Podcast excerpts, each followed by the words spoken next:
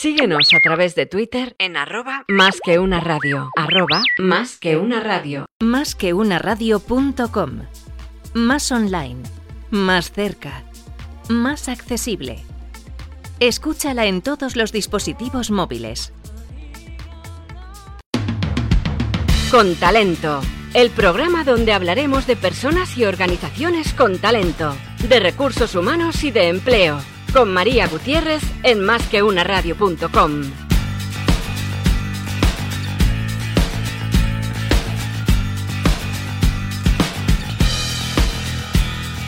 Buenos días, buenos días a todos. Te doy la bienvenida a este programa en Más que una radio con talento que hacemos todos los martes a las doce y media del mediodía. Y hoy tenemos a dos invitados eh, súper interesantes para hablar de talento de las organizaciones, talento de las personas y en concreto hoy de talento senior. Voy a empezar presentando a mi primer invitado, a Tomás. Tomás, ¿qué tal? ¿Cómo estás? Muy bien, encantado de estar aquí en el programa. Muchas gracias. Pues gracias a ti por venir. Sabes que la dinámica es muy concreta estos primeros minutos. Sí, sí. Aquí nos mojamos, ¿vale? Hablamos de talento y decimos qué es el talento para cada uno de nosotros. Así que voy a mojarme yo, empiezo así y digo que es el talento para mí como tú lo ejemplificas, ¿vale? Em, Tomás es una persona realmente cercana, muchísimo. Es una persona amable, cercana, cálida, de las que desde el primer momento te arropan y te hacen querer compartir. Y fíjate que luego tiene unas ideas muy claras sobre las cosas y las dice abiertamente, sin ningún tapujo. Pero esa calidez con la ropa hace que pienses, wow, si es verdad, es así, son las cosas así y está bien, está bien dicha. O sea que es una como una asertividad buena, buena, buena, de las buenas de las que a mí me gusta.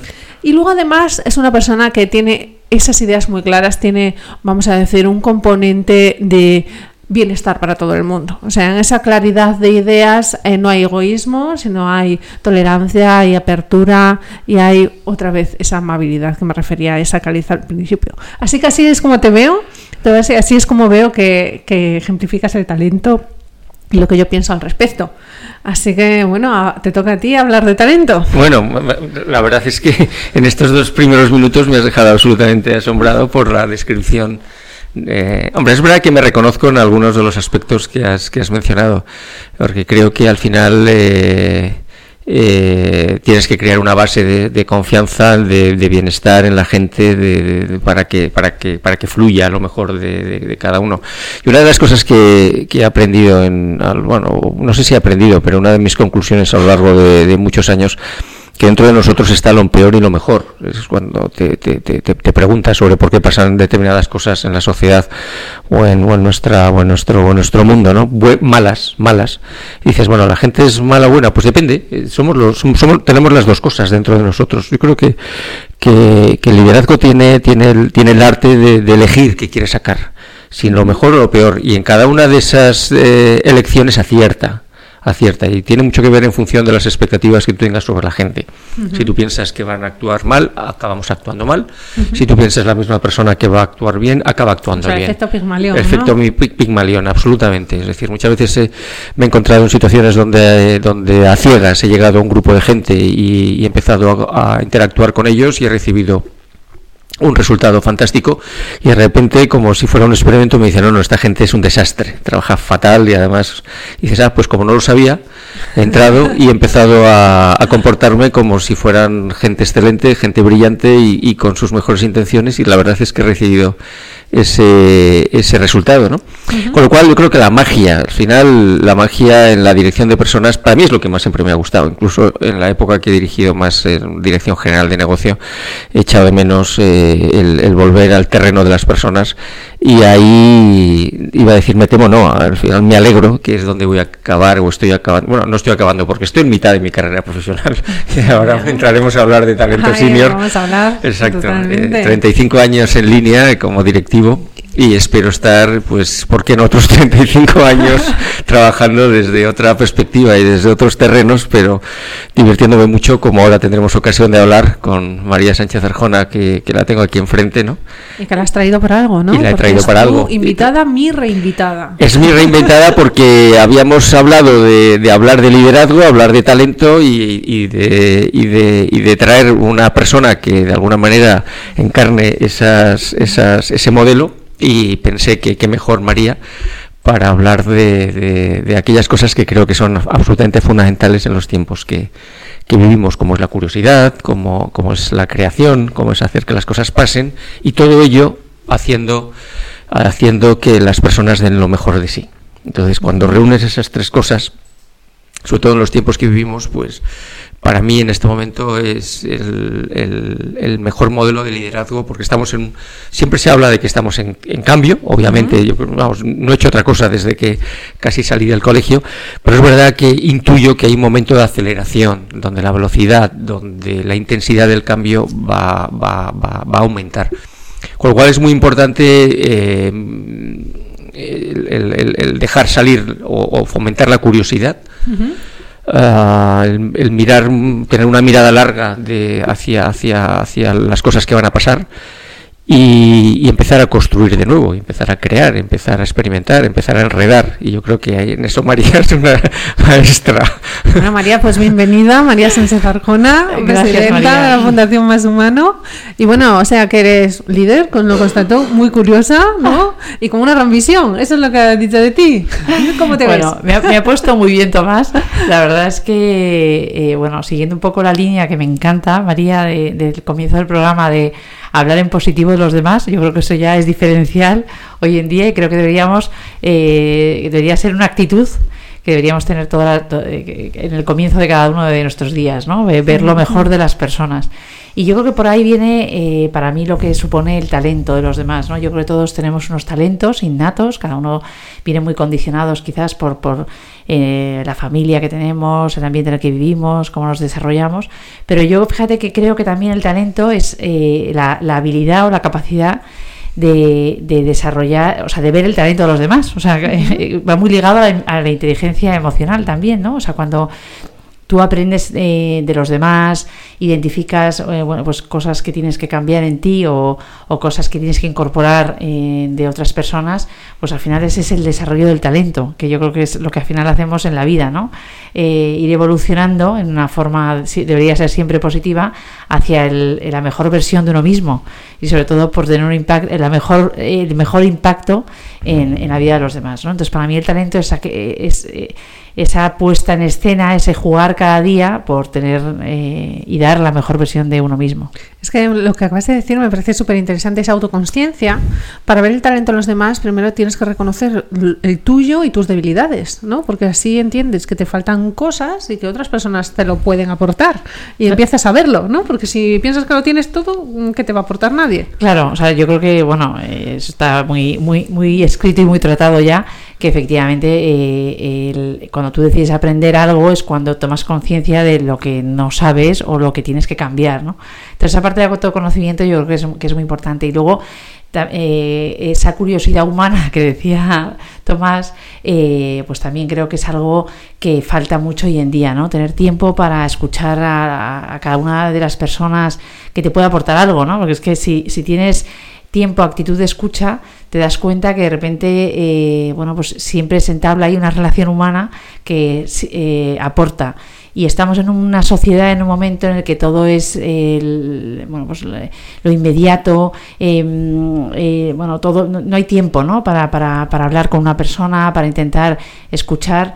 Y, creo que es algo que como seres humanos tenemos que recuperar, porque porque es verdad que es parte esencial de nuestra naturaleza y desde donde de verdad se construye el cambio yo creo que en las organizaciones. Nosotros que estamos trabajando mucho ese, esa evolución de las organizaciones a un modelo mucho más humanizado, lo que hemos identificado es que al final lo que falta es ese espacio, esa mirada, ese aprecio hacia los demás, hacia el talento que tienen, para, establecer, establecer esas relaciones que es desde donde todos crecemos.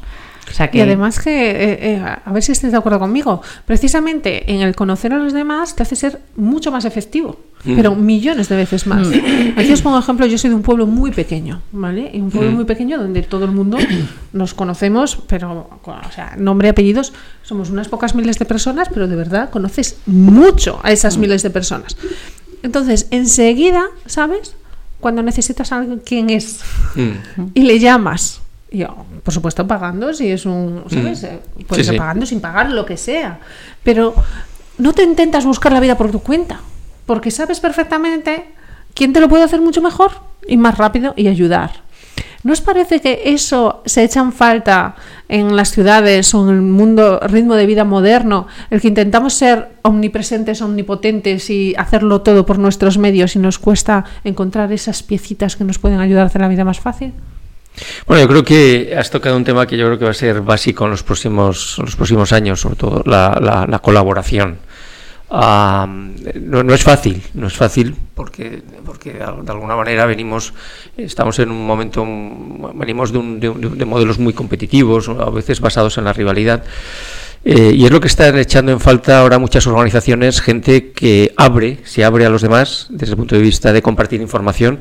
Fijaos que llevamos décadas hablando que la información es poder y, muchas veces pues la gente mm, sabíamos que se suele retener la información, porque todo lo que yo retenga y que no sepan los demás me da poder. Cambiamos radicalmente ahora.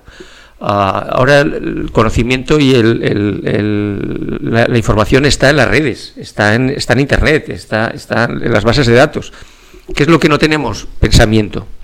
Que yo creo que viene la, esta es la nueva era en la que entramos.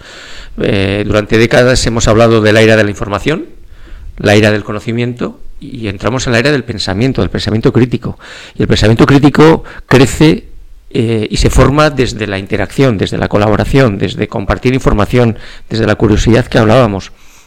Porque eso no lo van a hacer los robots, eso no lo van a hacer las máquinas. Las máquinas van a hacer todo lo que es predecible, lo que es repetitivo, lo que es automatizable, lo que, lo que, lo que sabemos que, que, es esperable.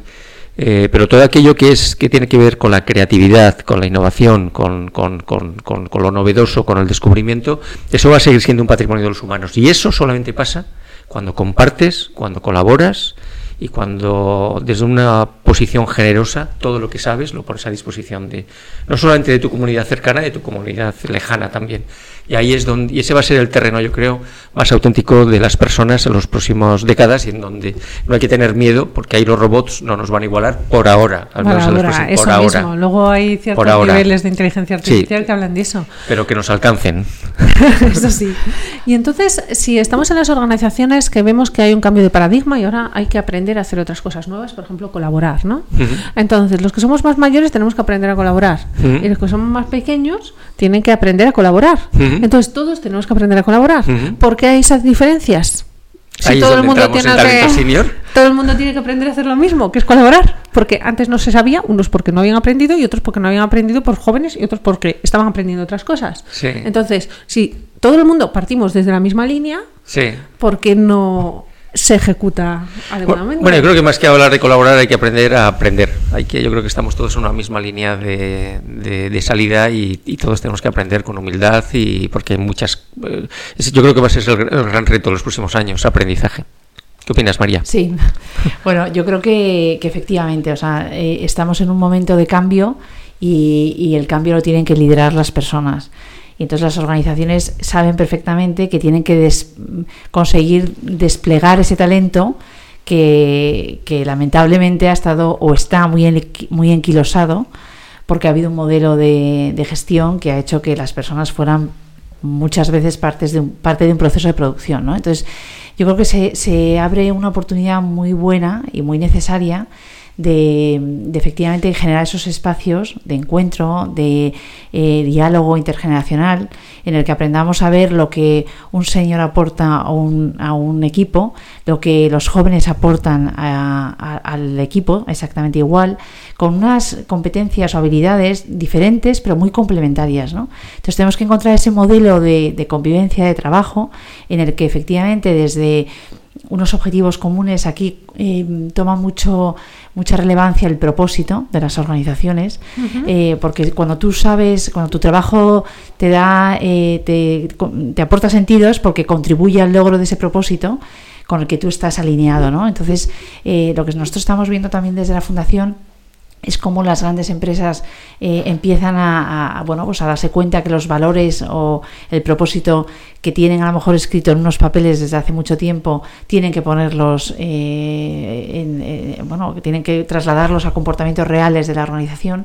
Y esto es un tema que bueno pues que tiene que estar totalmente respaldado e impulsado por la por la alta dirección y, es algo a lo que tienen que responder o sea, toda la línea de actuación de las compañías porque las personas lo, lo necesitan. ¿no? O sea, está clarísimo que todos nos movemos en la vida eh, por, por algo que nos que, que, trascienda a nosotros. ¿no? O sea, tú puedes tener un, estar en un trabajo y cumplir con tus objetivos, pero si no estás comprometido no vas a dar esa milla extra. ¿no? Entonces, las empresas que lo hagan bien claramente tendrán a los equipos que, que van a conseguir liderar ese cambio y esos equipos claramente para ser eh, de distintas generaciones, porque esa es la riqueza. Mm. Yo creo que esto toca un tema muy interesante, María, que es la, la gestión intergeneracional. Yo tengo la sensación que de manera natural nos surge. O sea, yo creo que va a ser otro de los grandes retos, cómo hacer que gente de distintas generaciones trabaje juntas de una manera muy eficaz y consiguiendo enormes resultados. Ah, venimos de un modelo en donde la persona joven sabía menos y la persona mayor sabía más. La persona mayor mandaba y la persona joven obedecía. Claro, eso salta por los aires. Nos podemos encontrar ahora modelos en donde una persona joven sabe mucho, la persona mayor sabe menos, tiene que aprender de la, de la más joven y todo eso tiene que funcionar bien. Eh, claro, si venimos de un, con de un legado de, décadas en donde ese modelo más jerárquico, más tradicional, basado incluso en la edad, funciona, ha funcionado hasta ahora, ahora ya no va a funcionar. Cuando tú pones gente de distintas generaciones a trabajar juntos, tienen que aprender, porque de manera natural no le, no le va a salir. El joven va a decir, bueno, tú sabes más, y el otro va a decir, no, no, eres tú el que sabes más, enséñame a mí, que yo tengo 60 años y tú tienes 29. Es, es un modelo nuevo, es un modelo nuevo en donde, en donde, en donde introducimos elementos de humildad, de escucha, de aprendizaje, de lo, que ya hablamos del mentoring eh, reverso, inverso. O sea, yo creo que es, un momento apasionante en donde van a pasar cosas que no hemos visto, como en Blade Runner de la, última década. Y, bueno, pues yo creo que la gestión intergeneracional va a ser, vamos a oír hablar mucho de ello. Vale, porque tiene que ver también con un supuesto patrón de aprendizaje, ¿no? Donde mm. eh, hace ciertas décadas eh, pues se enseñaba de cierta manera y se daba por supuesto pues que tú, tenías que aprender de forma individual, eh, hacías los exámenes individuales, hacías todo de forma individual, no te relacionabas con otras personas y luego ascendías, vamos a decir, de forma individual y compitiendo, ¿no? Pero es que los niños ahora yo tengo tres y no veo que, eh, que estén aprendiendo de forma muy diferente. O sea que realmente es el entorno, vamos a decir, Internet, lo que es la, la, vida, no el cole, ¿no? Lo que las hace de otra manera. Sí, sí. Pero es que todos estamos más tiempo en ese Internet pero también en espacios físicos están, está creciendo muchísimo en todo el mundo los espacios, espacios físicos abiertos en donde conviven gente incluso de otras organizaciones y donde tú interactúas con, con gente que ni conoces, que de repente empiezas a saber que están trabajando en algo que a ti te interesa, de distintas generaciones y hasta los espacios físicos están acompañando en ese nuevo modelo de interacción abierta. Claro, y si nos vamos más allá al teletrabajo, al trabajo en remoto, ¿no? ¿Tú por qué tienes que saber la edad de nadie ni no, nada? Realmente no lo, no lo sabes. ¿no? Entonces, ¿cuándo van a desaparecer las oficinas?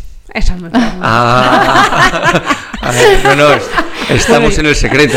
Sí, yo fíjate que, a mí me. Nosotros desde la Fundación que siempre hemos eh, propuesto ese modelo de trabajo flexible, eh, mucho más. Mm, eh, adaptado a las, eh, a las necesidades de tu etapa, de tu proyecto vital, ¿no? Eh, para favorecer la conciliación, no tanto un mapa o una guía de, medidas de conciliación que muchas veces, como yo digo, o sea, cada día mm, vas a necesitar algo que seguramente no estás en, ese papel escrito, ¿no? Es mucho más importante ese liderazgo que te permite cumplir esos objetivos, ese modelo meritocrático, esa flexibilidad para decir, oye, pues mira, estoy en, en, una reunión, no me compensa volver a entrar en Madrid, me quedo aquí trabajando, ¿no? O sea, y además es que es verdad que la tecnología hoy en día nos lo permite. Pero fíjate, me ha a mí me sorprendió mucho porque mirando datos del tema del teletrabajo, yo creo que va un poco en contra. Debería, yo el teletrabajo creo que debe ser algo que te permita cubrir ciertas necesidades de momentos vitales, porque al final vamos a ese modelo colaborativo. Entonces, trabajar desde casa, yo me acuerdo que leí un, un estudio que se, había, eh, que se había comprobado que al menos en un 20% perdías la vinculación con los equipos, o sea, te, des- te desmotivabas de lo que estaba pasando en la empresa. Entonces yo creo que no tenemos que aislarnos, tenemos que buscar esos espacios eh, enriquecedores donde tú vas a trabajar y de repente te encuentras con, con- con gente joven, con gente mayor, con emprendedores, con gente del mundo social. O sea, yo creo que estamos llamados a, a un modelo mucho más eh, colaborativo y enriquecedor. Entonces, el teletrabajo como una opción para efectivamente ciertos momentos en los que bueno pues que tienes que abordar pues una necesidad a lo mejor familiar pues de un eh, no te solo digo de niños de mayores o de lo que necesites no pero yo de verdad que creo que no que no eh, no podemos perder lo que es esencial de nuestra naturaleza que es la relación humana Mm. Mm, Sí, pero tiene que concentrarse en una oficina en la misma hora, con diferentes, con las mismas personas. O sea, no podría ser verse en otro sitio por equipos. eh, Yo muy creo, que la, yo, yo creo que la neurociencia nos va a dar muchísimas pistas de cómo podemos potenciar más nuestro, nuestro, nuestro rendimiento mental y sobre todo creativo, que es lo que, como comentábamos antes, nos tiene reservado el futuro. Ah, yo creo que se piensa a veces mejor en grupo. Hay momentos para pensar desde la relación y hay momentos para pensar desde la soledad. Ah, y ambos yo creo que son necesarios. Yo creo, vamos, no soy, soy muy aficionado, es- me interesa leer cómo funciona nuestra mente, nuestro cerebro, pero no sé exactamente por qué mecanismos. A veces necesitas la soledad, pero a veces necesitas la interacción. Hay momentos donde desde la soledad se agota tu, tu, tu, tu- tu- tu lle- tu llegada a una conclusión y de repente te encuentras con una persona, empiezas simplemente a hablar con ella y, y aunque no abra la boca, ya, ya has progresado en tus conclusiones, en tus ideas y en tu creatividad. Porque surgen cosas, pasan cosas cuando estás con otras personas. Y yo creo que esas dos dimensiones va a ser muy importante conjugarlas.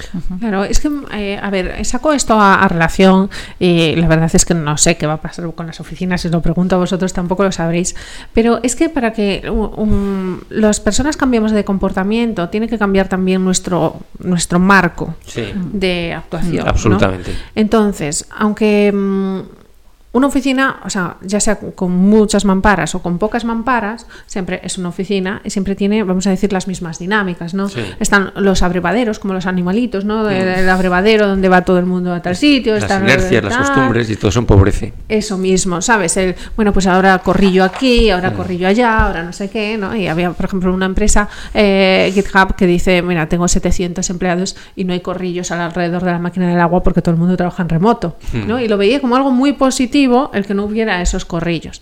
Entonces, em, esta fórmula de, de los corrillos y de tal, pues tiene que ver con un paradigma ¿no? que se llevó durante mucho tiempo, bueno, que empezó con la, con la cuestión industrial, ¿no? El que se junten desconocidos Sí. que no se conocían antes, van a trabajar, pero tienen que convivir.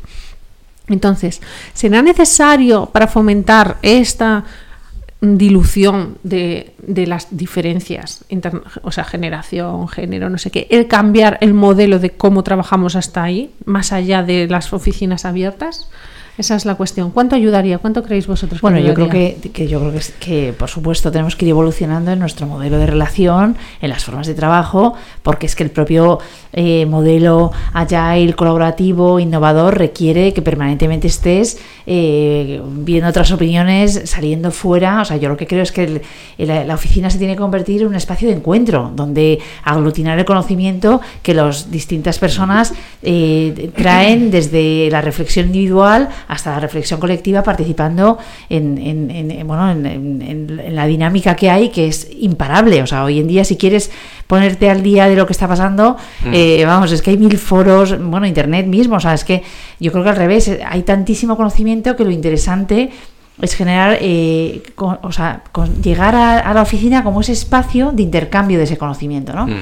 Eh, y, evolucionar. O sea, el, ya lo estamos viendo, o sea, cada vez hay más espacios de coworking, más mm. espacios de, de, oficinas que se hacen totalmente eh, eh, em, abiertas mm. a otras. Mm, yo, vamos, generalmente voy a, reuniones y siempre encuentro un espacio en la oficina, en la empresa en la que estoy para quedarme trabajando y siempre te encuentras a alguien. O sea, yo creo que es un modelo muy ágil, muy, muy flexible y, que, no, o sea, esto ya no tiene vuelta atrás. O sea, las empresas tienen, desde luego las que tengan tabiques, paredes y silos, los tienen que romper rápidamente. Absolutamente. no, totalmente de acuerdo. Además, yo creo que, hay otro elemento muy importante que es la, la, la, rapidez con la que pasan las cosas y la fragmentación de la especialización eh, supone la fragmentación del poder. Eh, antes era posible que un grupo muy reducido de grandes ejecutivos supieran bastante de mucho.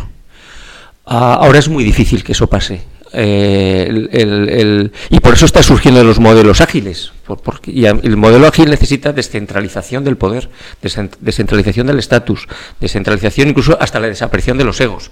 Y eso supone que mucha gente en una organización toma muchas decisiones con la máxima autonomía al mismo tiempo. Claro, entonces eso se convierte en la oficina más jerárquica en una oficina de ágora en donde la gente se relaciona, toma decisiones, se encuentra con gente de fuera. Fijaos el dato, que es que eso ya es una, más que una tendencia, es una realidad. Eh, en muchos territorios eh, el, 50% del trabajo full time ya es freelance. Eh, ¿El freelance dónde, dónde trabaja? Pues, pues yo qué sé, nadie sabe, lo que está claro es que trabaja. Y, muchas veces en las oficinas de sus propios clientes como si fueran empleados y a veces no. O sea que yo creo que esa frase que ya empieza, bueno, empieza a ser un poco muy, muy manoseada, pero el, mundo líquido en, las nuevas formas de trabajo empiezan a ser una realidad. Y la oficina pues está quedando como un reducto jerárquico del pasado, en donde tiene que ser una zona abierta, donde se comparta, en donde sean lugares de encuentro, y, eh, yo creo que el espacio físico empieza a ser muy relevante en el proceso de cambio de las nuevas formas de trabajo.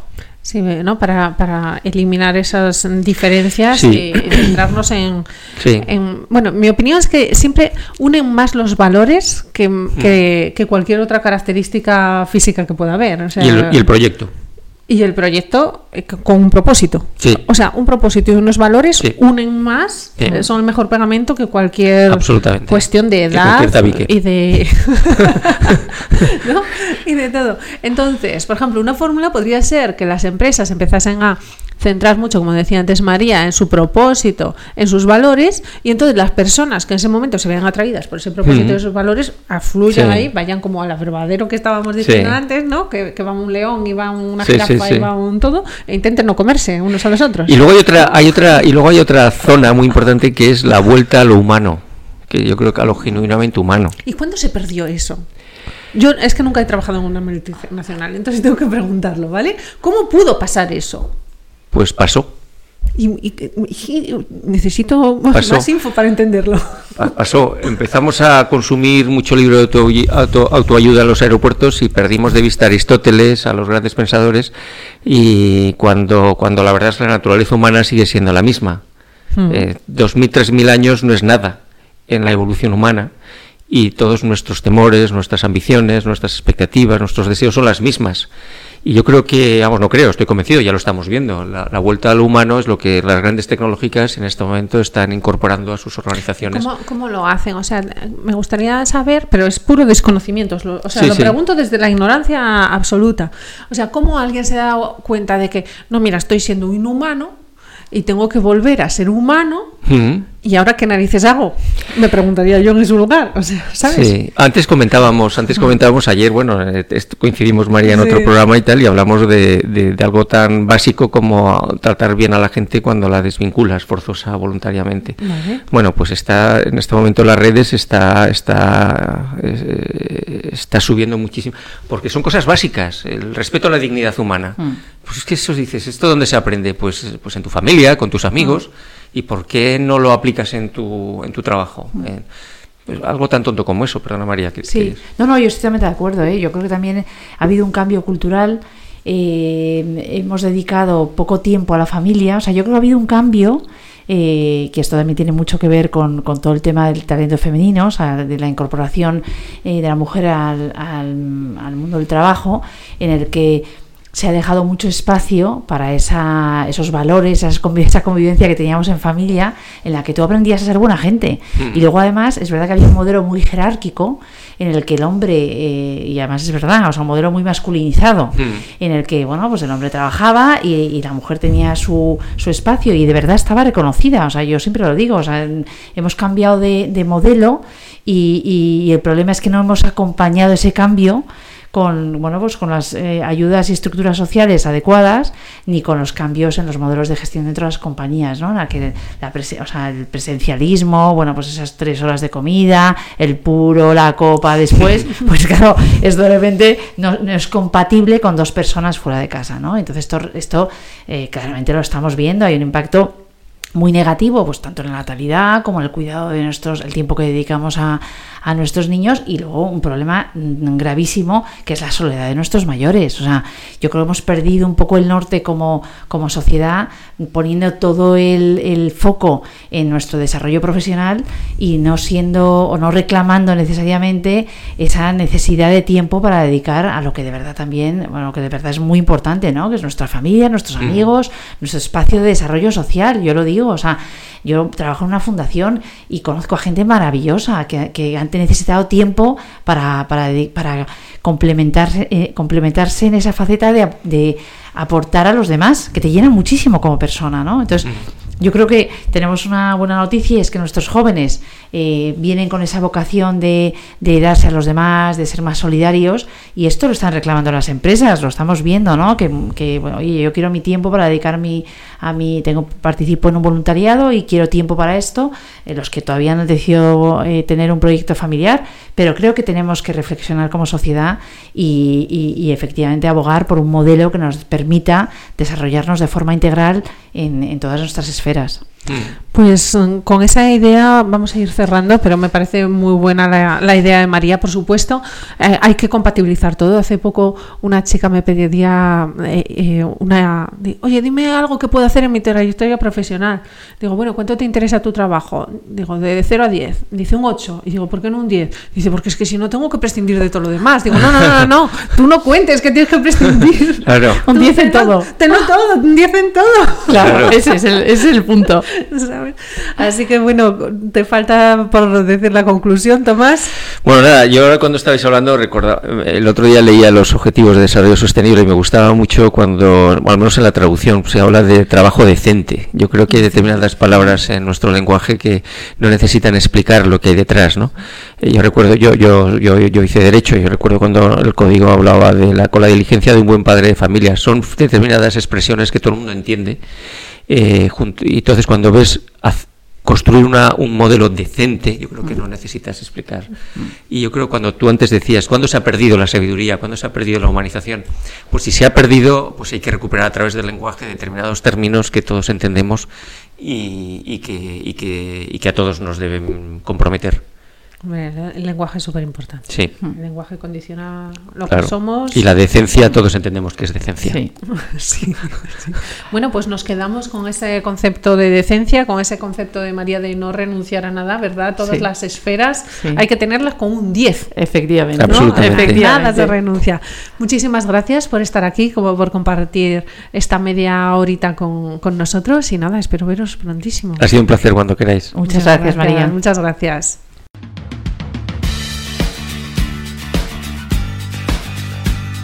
Con, con, con, talento. Con talento. Con María Gutiérrez, Gutiérrez en másqueunaradio.com. Másqueunaradio.com. Escúchanos en iTunes, iBooks, SoundCloud, TuneIn, en YouTube y por supuesto en nuestra web, másqueunaradio.com. Síguenos a través de Twitter en arroba más que una radio. Arroba más que una radio. Más que una radio.com. Más online. Más cerca. Más accesible. Escúchala en todos los dispositivos móviles.